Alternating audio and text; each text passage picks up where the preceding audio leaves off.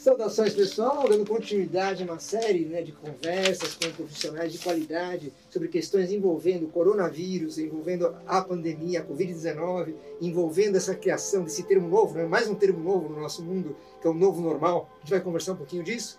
Prazer recebê-lo, professor Guilherme Messas, professor da Faculdade de Ciências Médicas, aqui da Santa Casa. É uma honra estar aqui mais uma vez, né, tratando de um assunto né, que há quatro meses a gente não imaginaria que estaria falando né, dessa pandemia, das consequências. E o nosso foco com o senhor, como psiquiatra que o senhor é, a questão da saúde mental especificamente. Então vou começar com uma pergunta genérica, né, para o senhor pontuar um pouco os caminhos. Quer dizer, como fica a saúde mental das pessoas, como é abalada essa saúde mental né, nesse momento de pandemia? Muito bem. Bom dia, Oscar, bom dia a todos que nos ouvem. É, dessa vez, né, Oscar, uma distância maior entre nós, mas distância só física, com certeza, não é de coração. Como fica a saúde mental? A saúde mental tem que lidar com uma coisa que é bastante difícil para a saúde mental, que é a mudança súbita de padrão de vida, de estilo de viver. O estilo de se viver, a regularidade, determina muito a estabilidade dos estados psicológicos. Os estados psicológicos eles são, vamos dizer, ancorados, estabilizados pela regularidade. É, quando você perde subitamente, como você disse, em pouquíssimo tempo, questão de algumas semanas, você perde todo o padrão regular que tinha antes, a saúde mental vai chacoalhar, a saúde mental, é, mais agudamente assim, vai pagar seu preço, que é o que a gente está vivendo agora. É como se a gente estivesse numa viagem de carro e de repente montasse uma tempestade e a tempestade viesse com tudo. É, a gente tem que dirigir é, numa pista escorregadia. Então, a, a mente das pessoas está dirigindo, está pilotando uma pista escorregadia.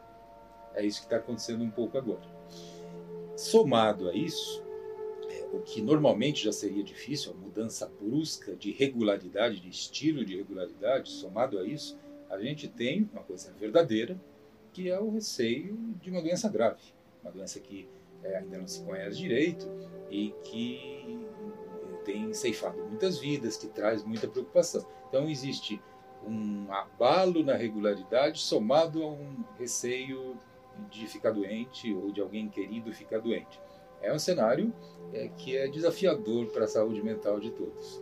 Agora tem uma questão, a gente estava conversando antes de fazer a gravação, tem esse lado, vamos dizer, consciente, nosso dia a dia que muda, né? Colocar máscara muda, né? Medo de sair de casa muda, medo de andar de, né? de elevador, pegar um elevador, virou quase uma questão, né? De, de todo um receio.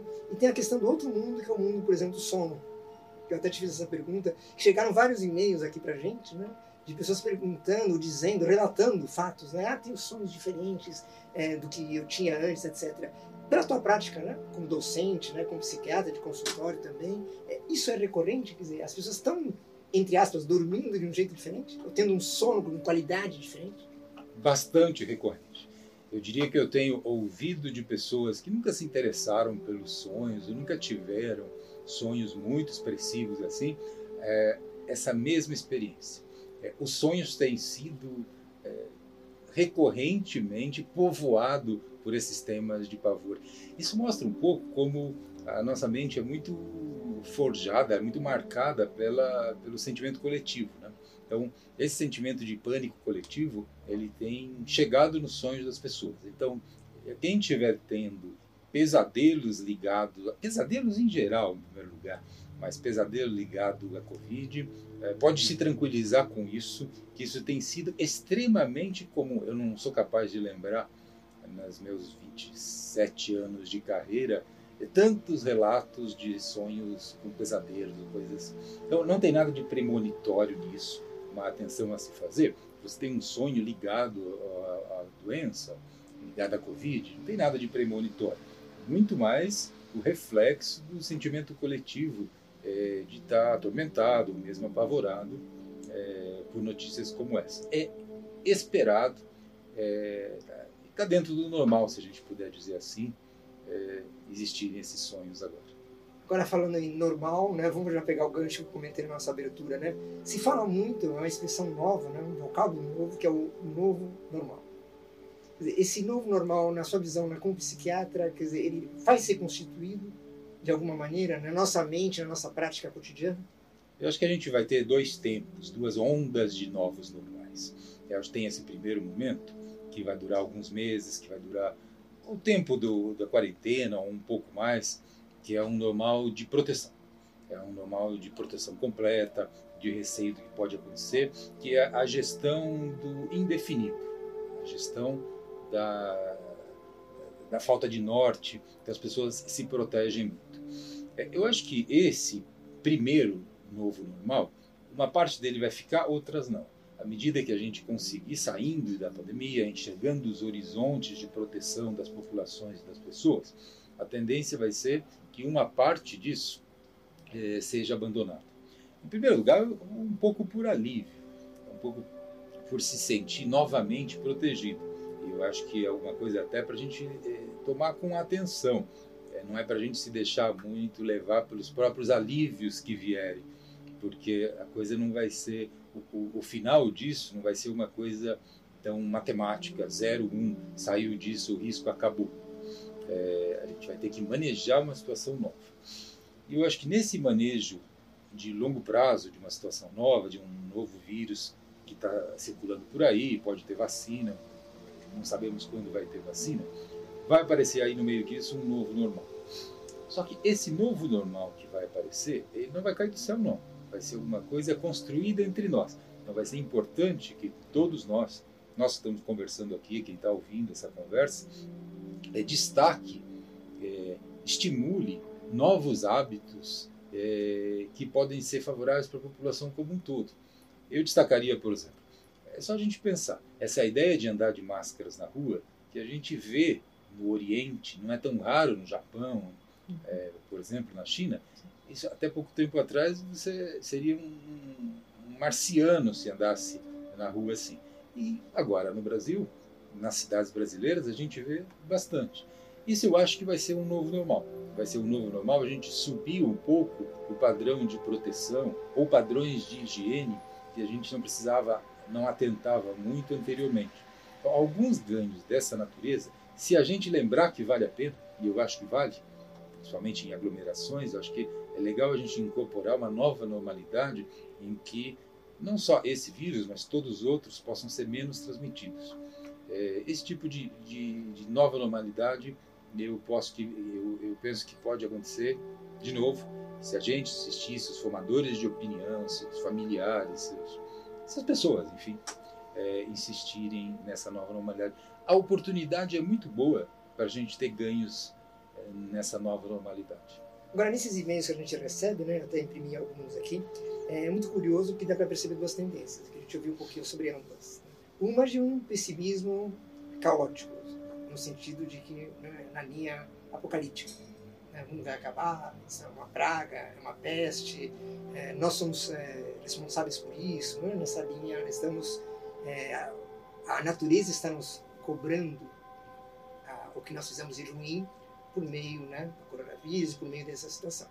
E tem uma segunda linha de raciocínio também que é muito curiosa, que é exatamente o oposto. Ou seja, que esse é um momento de crise profunda que nos levaria a uma reflexão, o confinamento entra aí, né? O confinamento nos levaria a uma reflexão interior mais densa, né? olhar no espelho, né? não um espelho, né? um espelho metafórico, né? olhar para dentro de si e se descobrir como um ser melhor e construir uma sociedade melhor, todos de mãos dadas nesse caminho.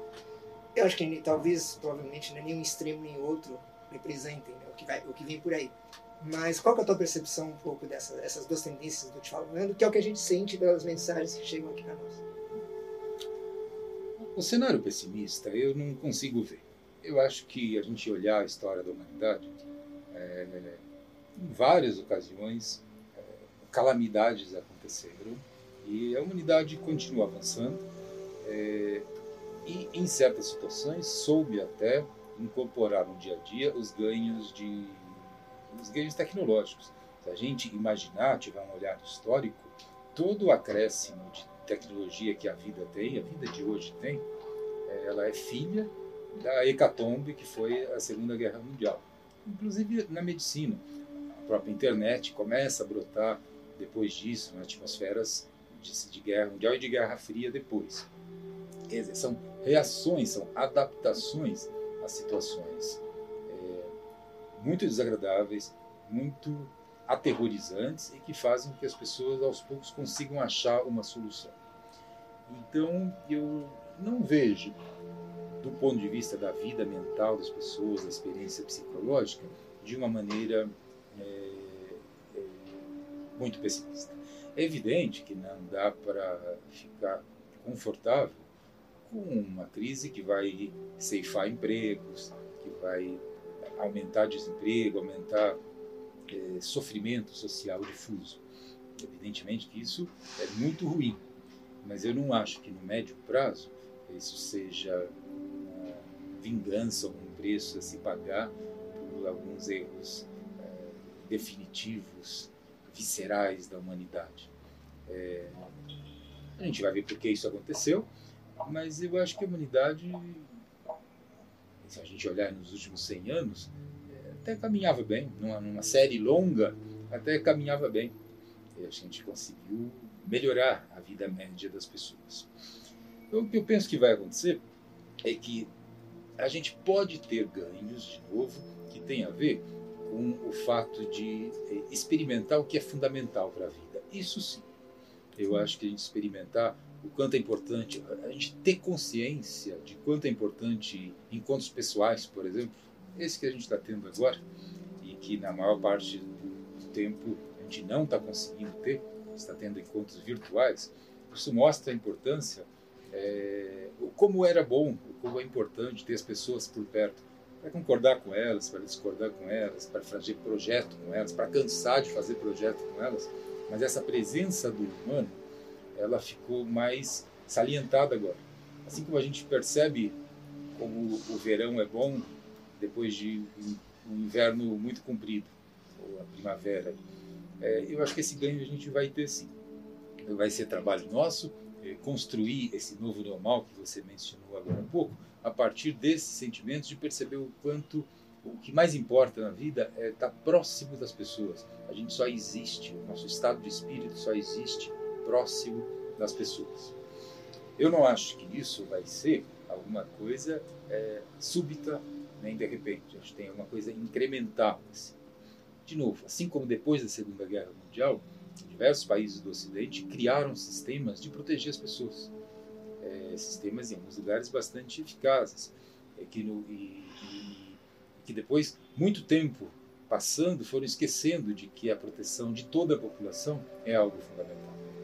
É, eu fico, Oscar, de certa maneira, muito esperançoso quando eu ouço outra vez nas discussões brasileiras a ideia de que é, precisamos proteger todos. Que se não existir uma sociedade que possa proteger todos, isso não é uma sociedade. Essa frase, ela pode parecer, pelo cotidiano, desgastada, pode não querer dizer absolutamente nada. Assim, pode ser mais uma palavra dita, uma frase dita, um post feito.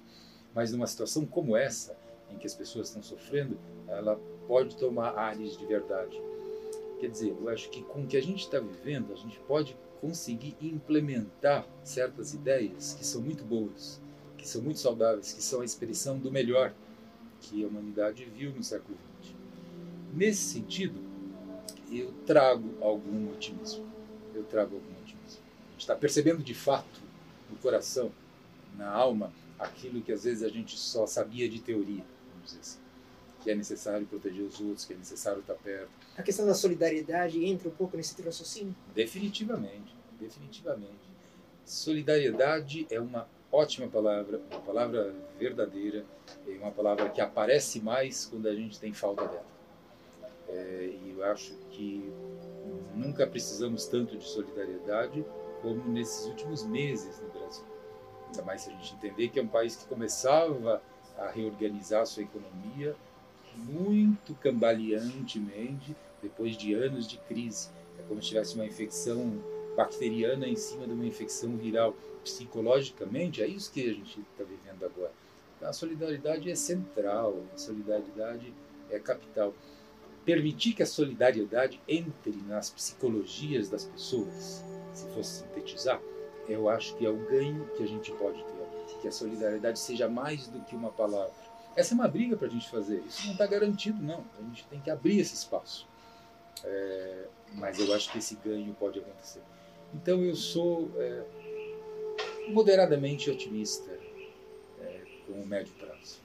É, no começo da nossa conversa, você mencionou muito a questão do medo. Acho que vale a pena, né, até pela formação né, como médico, como psiquiatra, é, como que o medo é, afeta as pessoas, inclusive né, fisicamente, mentalmente?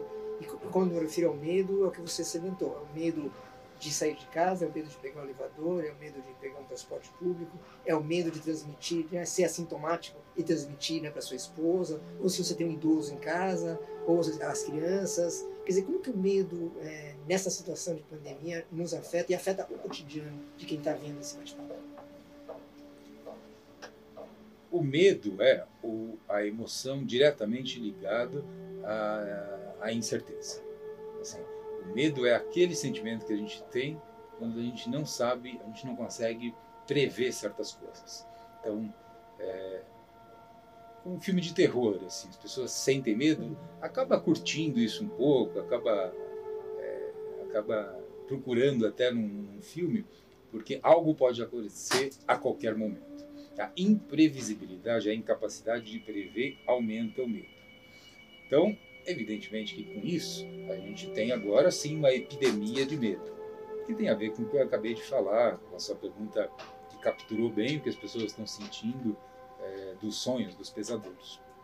Bom, é, esse medo, que é compreensível agora, ele só pode ser combatido com o aumento da previsibilidade. Portanto, a recomendação é seguir todo tipo de protocolo que aumente previsibilidade. Como essas máscaras que a gente está usando, como o álcool que a gente está usando. Como distanciamento maior. Como distanciamento maior. É. Cada vez que a gente fizer uma coisa desse tipo, a gente reduz a chance de que a gente tenha medo. Vamos dizer, o medo é a face, a face.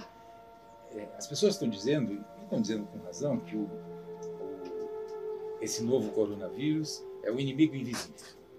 É, de certa maneira, é isso mesmo. Eu diria que o medo é, do ponto de vista psicológico, a mesma coisa. O medo é o inimigo invisível.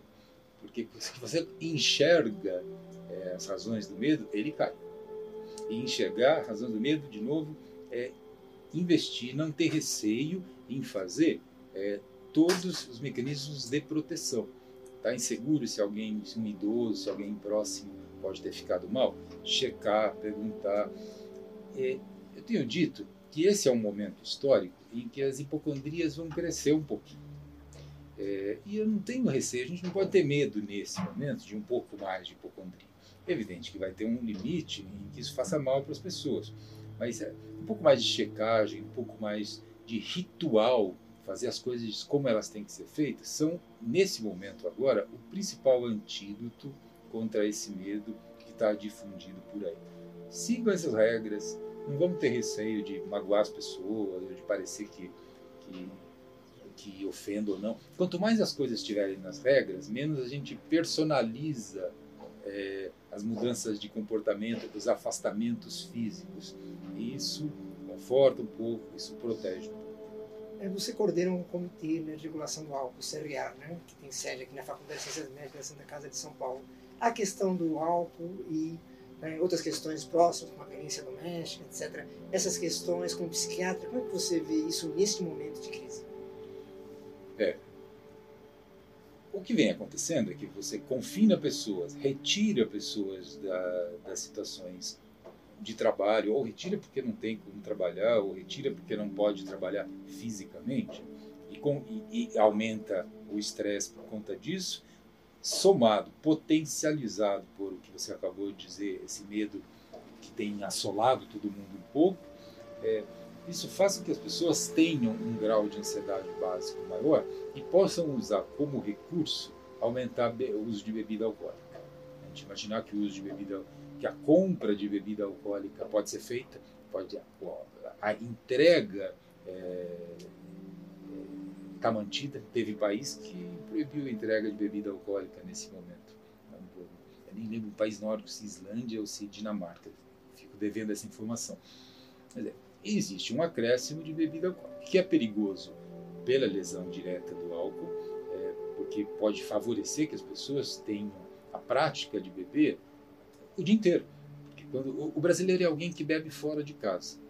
A grande maioria do beber brasileiro, dos problemas brasileiros com álcool, vem de um beber fora de casa. gente não é um povo que bebe dentro. Esse padrão tá, mudou agora.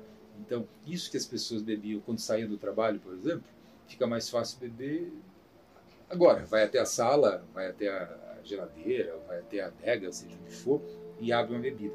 Então, essa diferença entre o lugar que pode e o lugar que não pode, que é muito saudável para as pessoas, é, ela está se diluindo. Isso traz seguramente um problema cuja expressão a gente vai ver mais para frente no ano, assim, em termos de saúde, saúde física. De saúde mental, existe no álcool um efeito rebote. Ele alivia no primeiro tempo e ele piora quando passa.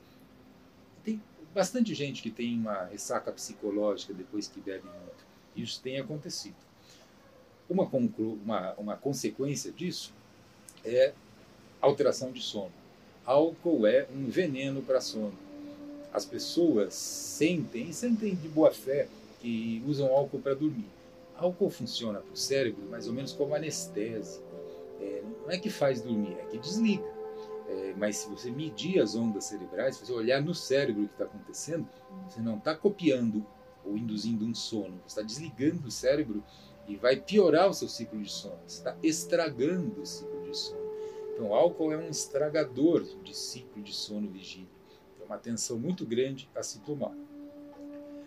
Além disso, o aspecto comportamental, é, confinamento, tensão social, é, cansaço com quarentena, mais álcool, é, é receita exata para irritabilidade e agressividade.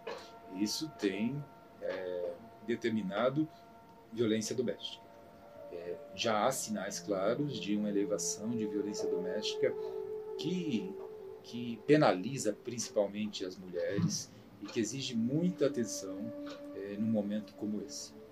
Então, não, não, só nesse sentido, quer dizer, mais, mais prático, né? que isso as pessoas pedem também, quer dizer, é, qual é a tua visão um pouco do que as pessoas podem né, fazer no momento que estão confinadas né, em casa, em algumas cidades mais, em outras menos, mas de qualquer maneira existe um clima, uma atmosfera né, de confinamento, isso permanece e provavelmente permanecerá ainda né, em graus diferentes, né, em diferentes cidades do Brasil. Quer dizer, como que a pessoa pode manter o seu equilíbrio, como você menciona essa palavra, ou sua saúde mental, como leigo, né, vou usar esse termo, sua saúde mental, num momento como esse? Com essas variáveis todas que nós estamos conversando. Dizer, quem está nos vendo, está sentindo né, esse estresse, acho que até né, um batimento cardíaco, né, aumenta, né, porque a pessoa ela está estressada em casa, né, tem os filhos às vezes, tem home office, né, ela tem, tem home office, tem os filhos, as, as, mulheres em geral, infelizmente, na sociedade machista, acabam tendo mais jornada de trabalho, né, em geral, ainda isso permanece, é o home office, são os filhos, são o marido, às vezes os idosos que estão em casa né, junto. Em linhas gerais, o que você pode um pouco recomendar para as pessoas? Claro que não é uma consulta, mas é uma orientação geral. Em linhas gerais, a gente tem que pensar é, um pouco como eu falei, conversando com o que eu falei no começo, a gente tem que pensar que esse é um momento de desorganização. A reação diante do momento de desorganização deve ser conservadora. Conservadora no sentido de ficar o mais próximo possível daquilo que para o cérebro, para a mente, é habitual. Então, é, por exemplo, se fala de fazer exercício físico, se fala de ler, de procurar atividades, isso é muito bom se a pessoa está acostumada a fazer isso. É, numa situação dessa, de muita tensão, em que tem que acontecer adaptação para tudo, para home office, todas as coisas que você listou, o mais seguro é fazer aquilo que seja o que a mente está acostumada a fazer. Então não é qualquer rotina é a rotina daquilo que você ou faz bem ou está acostumado a fazer. Por isso que trabalhar é tão defensivo e tão recomendável nesse momento. É, além da necessidade econômica, claro, mas porque trabalhar mantém a sua personalidade em contato com aquilo que está habituado a fazer. Por isso que é importante manter contato com família, manter contato com amigos de uma certa maneira, do ponto de vista psicológico, não é hora de inovar. As inovações tecnológicas que vêm, como homeschooling, como home office, eles vêm para que a gente consiga manter a nossa estabilidade daquilo que é habitual. Trabalhar, é, conversar com as pessoas, é, ficar com os familiares. Então, a, a melhor recomendação é justamente ficar próximo daquilo que tem que fazer, em segundo, daquilo que está acostumado a fazer, e terceiro, daquilo que gosta de fazer. É, se, se o gosto é assistir série na Netflix ou de qualquer outra plataforma que quiser, é justamente ficar nesses assuntos, é, assuntos mais ou menos batidos, mais ou menos familiares. A dica é assim: é, quando a gente está tendo muito pesadelo, é sinal de que a mente está muito em estresse. A reação quando tem esse tipo de estresse é fazer a mente voltar para o conhecido. Vou te dar um exemplo. Uma coisa que as pessoas não falam muito, mas que trabalha com gente vê isso. É, as pessoas têm muito pesadelo quando tiram é, viagem de férias, quando viajam para o exterior. Acordada é uma maravilha, gostam daquilo e gostam mesmo, não é falso. Mas lá no fundinho tem uma coisa da mente lendo que ela está fora do mundo, que ela está fora do habitual. Mesmo em situação muito favorável, quando você tem uma ruptura muito brusca, a mente apavora. É, viagem de férias para outro lugar, para um lugar mais distante. Quem viaja o dia inteiro viajando, é, quem trabalha viajando, não sente isso. Quer dizer, imagina numa situação como essa mas imagina uma situação como essa. A minha principal recomendação, numa sentença, numa frase só, faça o habitual. Faça aquilo que está acostumado a fazer. Procura o conservador, procura aquilo que já está habituado a fazer. Na sua visão, pela sua experiência, além dessa recomendação, né, para encerrar esse bate-papo, o que mais a gente poderia dizer para as pessoas que estão em casa, que estão com medo e ao mesmo tempo estão pensando né, nesse novo amanhã que nós vamos ter que construir? Né? todos nós vamos construir esse novo amanhã. É algo que absolutamente passa por todas as camadas da sociedade, desde o cotidiano até as grandes né, decisões. É, o que mais você poderia acrescentar para finalizar esse bate-papo? Eu concluiria dizendo que vale a pena, que é possível, que faz sentido manter a esperança. Que a gente tem momentos difíceis ainda, a gente vai ter que lidar com essas ideias de ter coisas estranhas nascendo em nós mesmos, medos, desconfianças, é, indefinições quanto ao futuro, mas que é próprio da natureza humana, é mais forte do que nós mesmos, é, a tentativa de se regenerar a partir, de se reinventar a partir das próprias relações humanas. A gente tem uma atração por nós mesmos e as soluções humanas aparecem a partir dessa vocação nossa para ter uma atração por nós mesmos. Isso é como um jardim, isso brota dentro de nós. Então, que a gente tenha paciência, que a gente vai, no primeiro tempo, se protegendo, identificar esses brotos, essas coisas novas, esses renascimentos que vão aparecer dentro de nós e nos dirigem a atar, a ampliar nossas alianças com outras pessoas de uma maneira mais sólida e de uma maneira mais forte. A minha frase seria: observação de si mesmo, paciência, o máximo de calma dentro do possível é, e esperança que é da humanidade se reconstruir, é de cada um de nós. Doutor, muito obrigado pela gentileza de estar aqui conversando com a gente, estar compartilhando né, o seu conhecimento, sua sabedoria, sua experiência né, e a sua humanidade e solidariedade conosco. A gente conversou um pouquinho então hoje né, com o professor doutor Guilherme Messas, que é professor aqui da Faculdade de Ciências Médicas da Santa Casa de São Paulo, que é psiquiatra, e nos ajudou a refletir um pouco sobre essa realidade que nós vivemos hoje. Muito obrigado. Eu agradeço, Oscar.